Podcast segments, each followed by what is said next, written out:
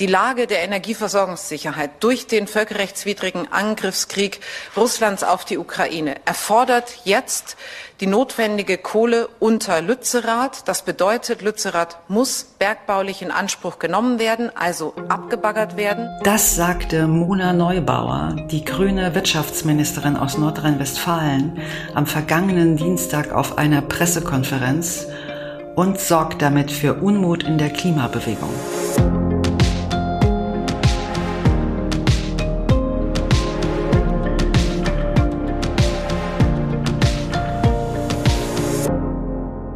Ihr hört das Klima-Update, den Nachrichtenpodcast von Klimareporter in Zusammenarbeit mit der Taz.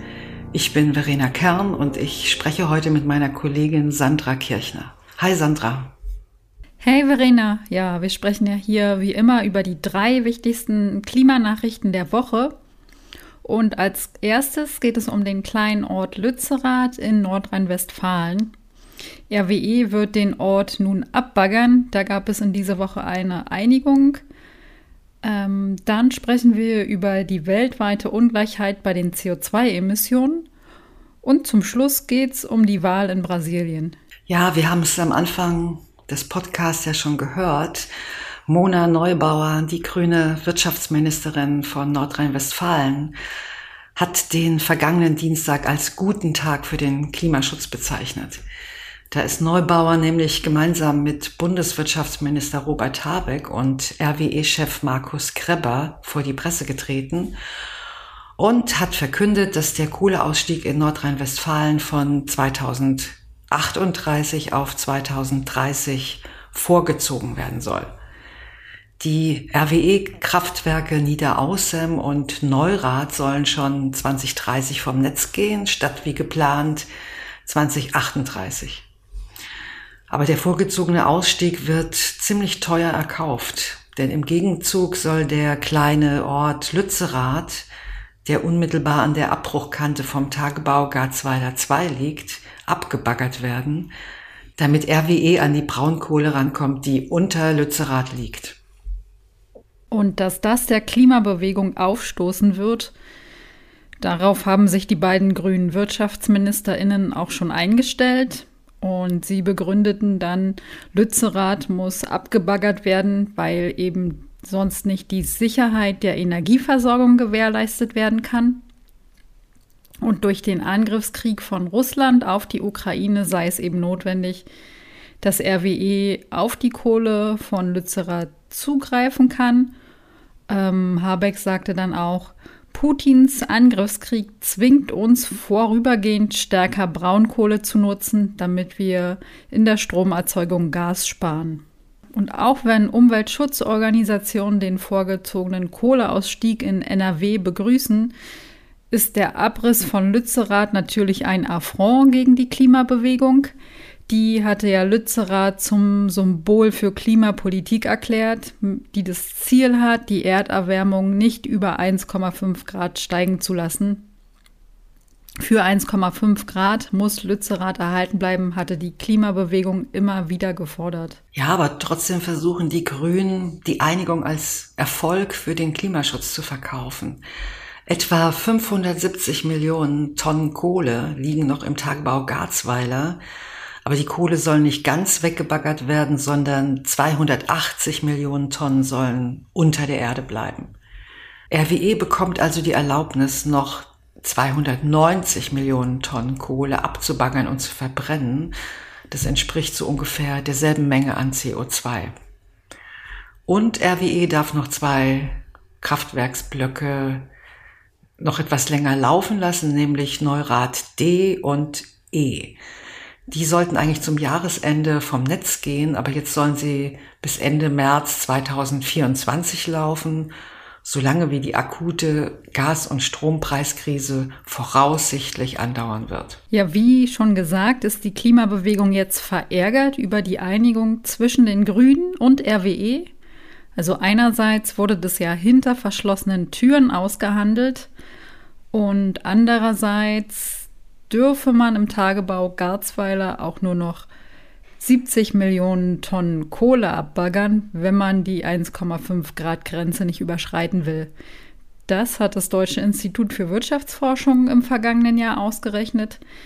Da war die Menge an Kohle, die noch verbrannt werden darf, ein bisschen höher, aber in der Zwischenzeit ist ja ein weiteres Jahr vergangen und weiter Kohle abgebaggert worden. Und die Klimainitiativen, wie zum Beispiel Alle Dörfer bleiben, berufen sich eben jetzt auf diese 70 Millionen Tonnen Kohle, die jetzt nur noch gefördert werden dürfen, wenn man die 1,5 Grad Grenze einhalten will. Das Deutsche Institut für Wirtschaftsforschung, DIW, widerspricht auch der Annahme, dass man die Kohle unter Lützerath noch braucht, um die Versorgungssicherheit zu gewährleisten. Die Energieexpertin Claudia Kempfert vom DIW sagt, es wäre zwar notwendig, dass die existierenden Kohlekraftwerke jetzt für eine begrenzte Zeit noch stärker ausgelastet werden sollen, aber Lützerath könnte erhalten bleiben, da genügend Kohle zur Verfügung stehen müsste. Ja, allerdings gehören die Grundstücke von Lützerath schon RWE, Bauer Eckhard Heukamp, der sein Grundstück ja nicht aufgeben wollte, war mit einer Klage vorm Oberverwaltungsgericht in Münster gescheitert. Das Gericht hatte sich in seinem Beschluss, über den wir hier im April auch im Podcast gesprochen haben, auf das Bergrecht bezogen und damit RWE erlaubt, weiter zu räumen. Und Heukamp musste sein Grundstück abgeben und das hat er halt vor wenigen Tagen auch getan. Ja, die Klimabewegung hat Proteste angekündigt. In mehreren Orten soll jetzt am Freitag, den 7. Oktober, demonstriert werden und die Mahnwache Lützerath will jeden Sonntag im Oktober einen Spaziergang durch Lützerath organisieren. Wir kommen jetzt zu unserem zweiten Thema für heute. Wir sprechen über den größten Emittenten der Welt, der für die meisten Treibhausgasemissionen verantwortlich ist, die von der Menschheit insgesamt verursacht werden. Und das sogar mit großem Abstand. Ja, und das ist nicht etwa China, wie man vielleicht denken würde, der größte Emittent, das sind die reichsten zehn Prozent der Weltbevölkerung. Auf ihr Konto geht fast die Hälfte aller Emissionen. Und um es nochmal ganz klar zu sagen, die obersten zehn Prozent emittieren fast genauso viel wie die restlichen 90 Prozent. Ja, vielleicht mal ein Vergleich, damit man ein Gespür für diese extreme Menge bekommt. Muss schon die Emissionen von China, den USA und Indien zusammenzählen, um auf denselben Anteil zu kommen wie das reichste Zehntel, also die drei Länder mit dem größten Ausstoß. Allerdings sprechen wir da von rund drei Milliarden Menschen. Zum obersten Zehntel gehören aber nur knapp 800 Millionen. Ja, und was man auch nicht vergessen darf, China, die USA und Indien sind jetzt wirklich keine leuchtenden Vorbilder in Sachen Klimaschutz, aber wenigstens haben sie sich zu den Pariser Klimazielen bekannt und wollen auch klimaneutral werden.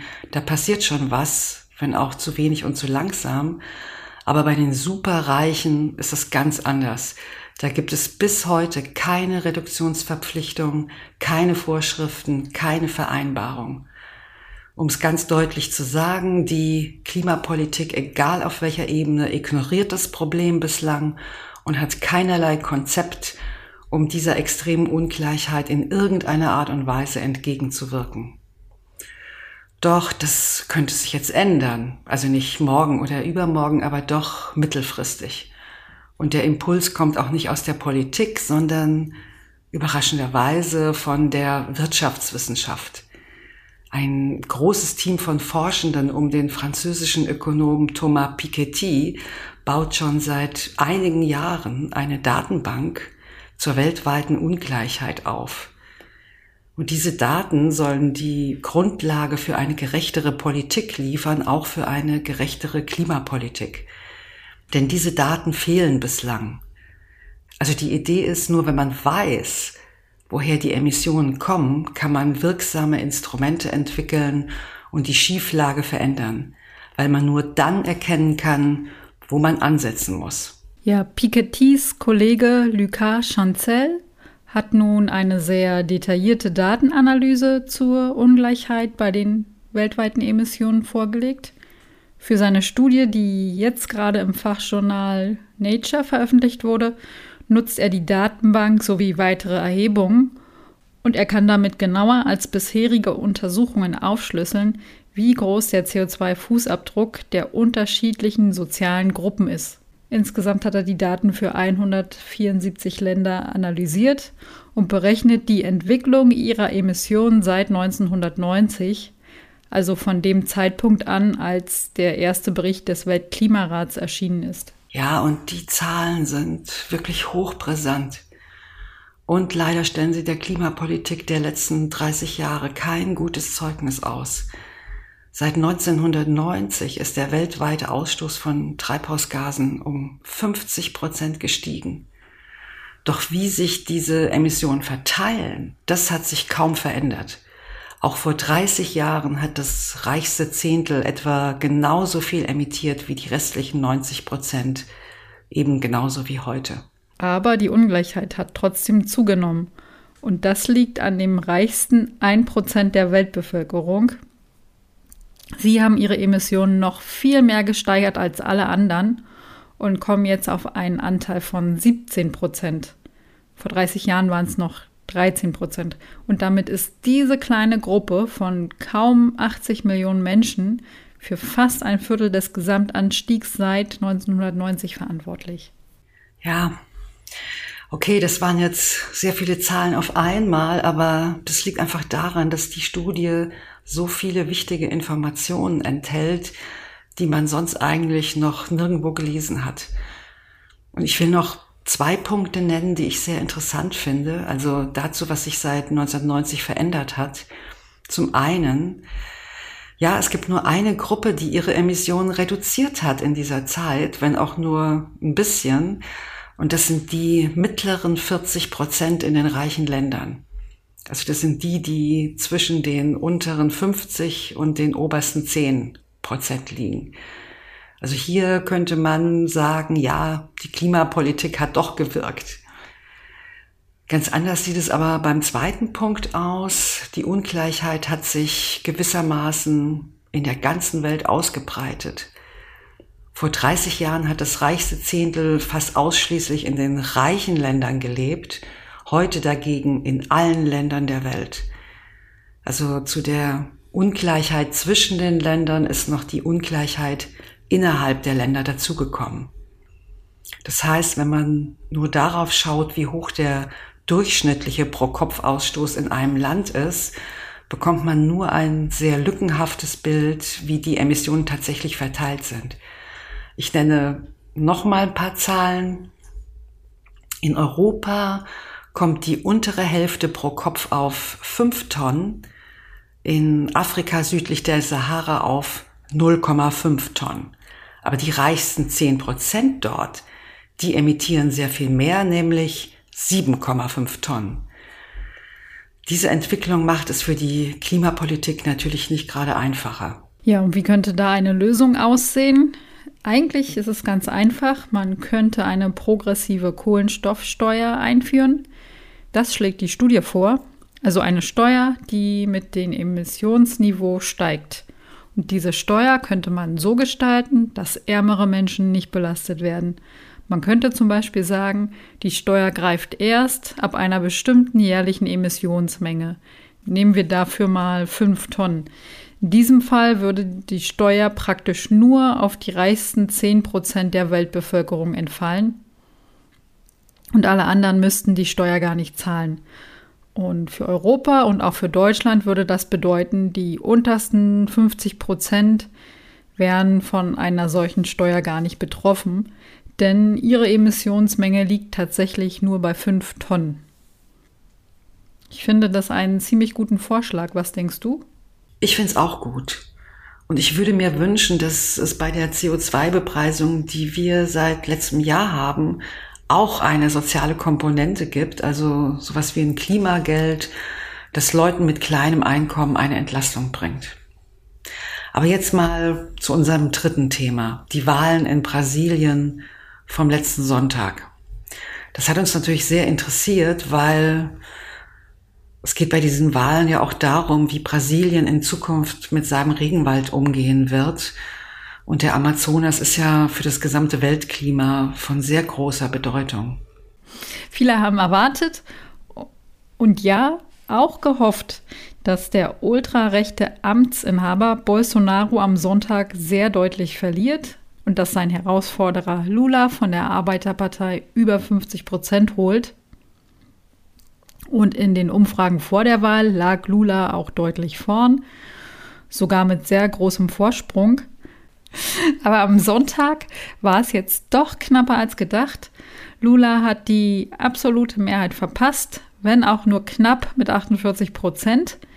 Bolsonaro kam auf gut 43 Prozent und das sind rund 6 Millionen Stimmen weniger. Aber weil eben niemand über 50 Prozent kam, gibt es nun Ende Oktober eine Stichwahl. Das ist so ähnlich wie bei den französischen Präsidentschaftswahlen. Ja, und mal kurz noch zum Hintergrund.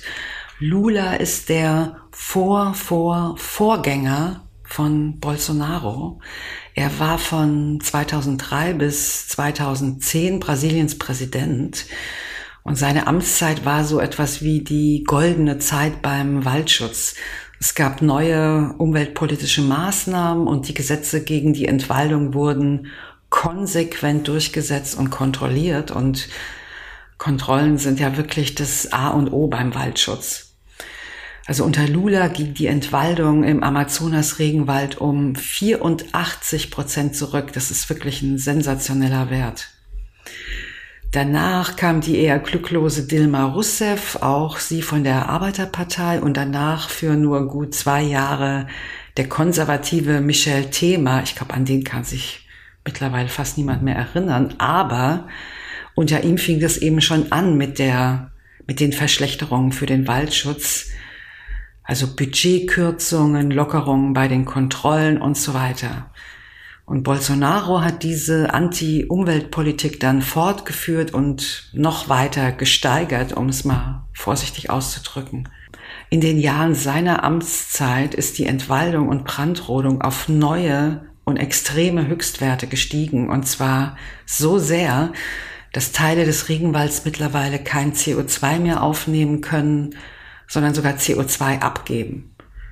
Und die Sorge wird immer größer und auch akuter, dass der Regenwald insgesamt kollabiert und sich in eine Steppenlandschaft verwandelt, wo es nur noch einzelne Baumgruppen gibt, aber nicht mehr einen großen zusammenhängenden Wald. Und das hätte sehr weitreichende Folgen fürs Klima und auch für den Wasserhaushalt der ganzen Region. Dazu kommt eine besorgniserregende Zunahme von Menschenrechtsverletzungen und Gewalt gegen indigene Menschen und Umweltschützerinnen. Und eine regelrechte Welle von Landraub, seitdem Bolsonaro Präsident ist. Und die Hoffnung ist jetzt, dass Lula gewinnt und dann an seine Politik von damals anknüpft und wieder für mehr Waldschutz sorgt. Mit strengeren Auflagen, mit strengeren Kontrollen und auch mit sozialen Initiativen und einer nachhaltigeren Agrarpolitik. BeobachterInnen halten das durchaus für möglich und wahrscheinlich. Es gibt aber auch skeptische Stimmen, die sagen, auch wenn Lula gewinnt, wird Waldschutz zumindest in der ersten Zeit nicht die oberste Priorität sein. Einfach weil Brasilien noch so viele andere Probleme hat. Die Wirtschaft ist seit Jahren in der Krise, Armut und soziale Ungleichheit haben zugenommen und auch die Polarisierung der Gesellschaft, die Bolsonaro mit seiner Politik und ja auch seinen oft extremen und aggressiven Äußerungen befördert hat. Wir sehen das ja in vielen Ländern, so eine Spaltung lässt sich nicht so einfach wieder rückgängig machen. Also jedenfalls nicht sehr schnell. Das wird für Lula, wenn er gewinnt, eben wirklich nicht einfach. Auf jeden Fall ist von ihm aber mehr Wald- und Klimaschutz zu erwarten als von Bolsonaro. Ja, und ein Sieg von Lula würde auch den internationalen Klimaverhandlungen neuen Schwung verleihen. Die nächste Weltklimakonferenz beginnt ja wenige Tage nach der Stichwahl in Brasilien. Und ein positives Signal aus einem so wichtigen Schwellenland wie Brasilien ist eigentlich auch dringend nötig, weil es beim weltweiten Klimaschutz im Moment nicht so richtig vorangeht. Und insofern ist die Wahl in Brasilien sogar für uns alle von Bedeutung. Aber für heute war es das erstmal mit dem Klima-Update. Schön, dass ihr dabei wart. Ja, und wie immer, abonniert uns, damit ihr keine Folge verpasst und hinterlasst uns eine Bewertung in der Podcast-App eurer Wahl. Und auch wie immer, wir freuen uns total, dass unsere HörerInnen uns auch finanziell mit Spenden unterstützen. Das hilft uns sehr. Und diese Woche war das Andreas Kepler und dafür möchten wir uns sehr bedanken. Ja, ich sag auch danke und bis bald. Ciao.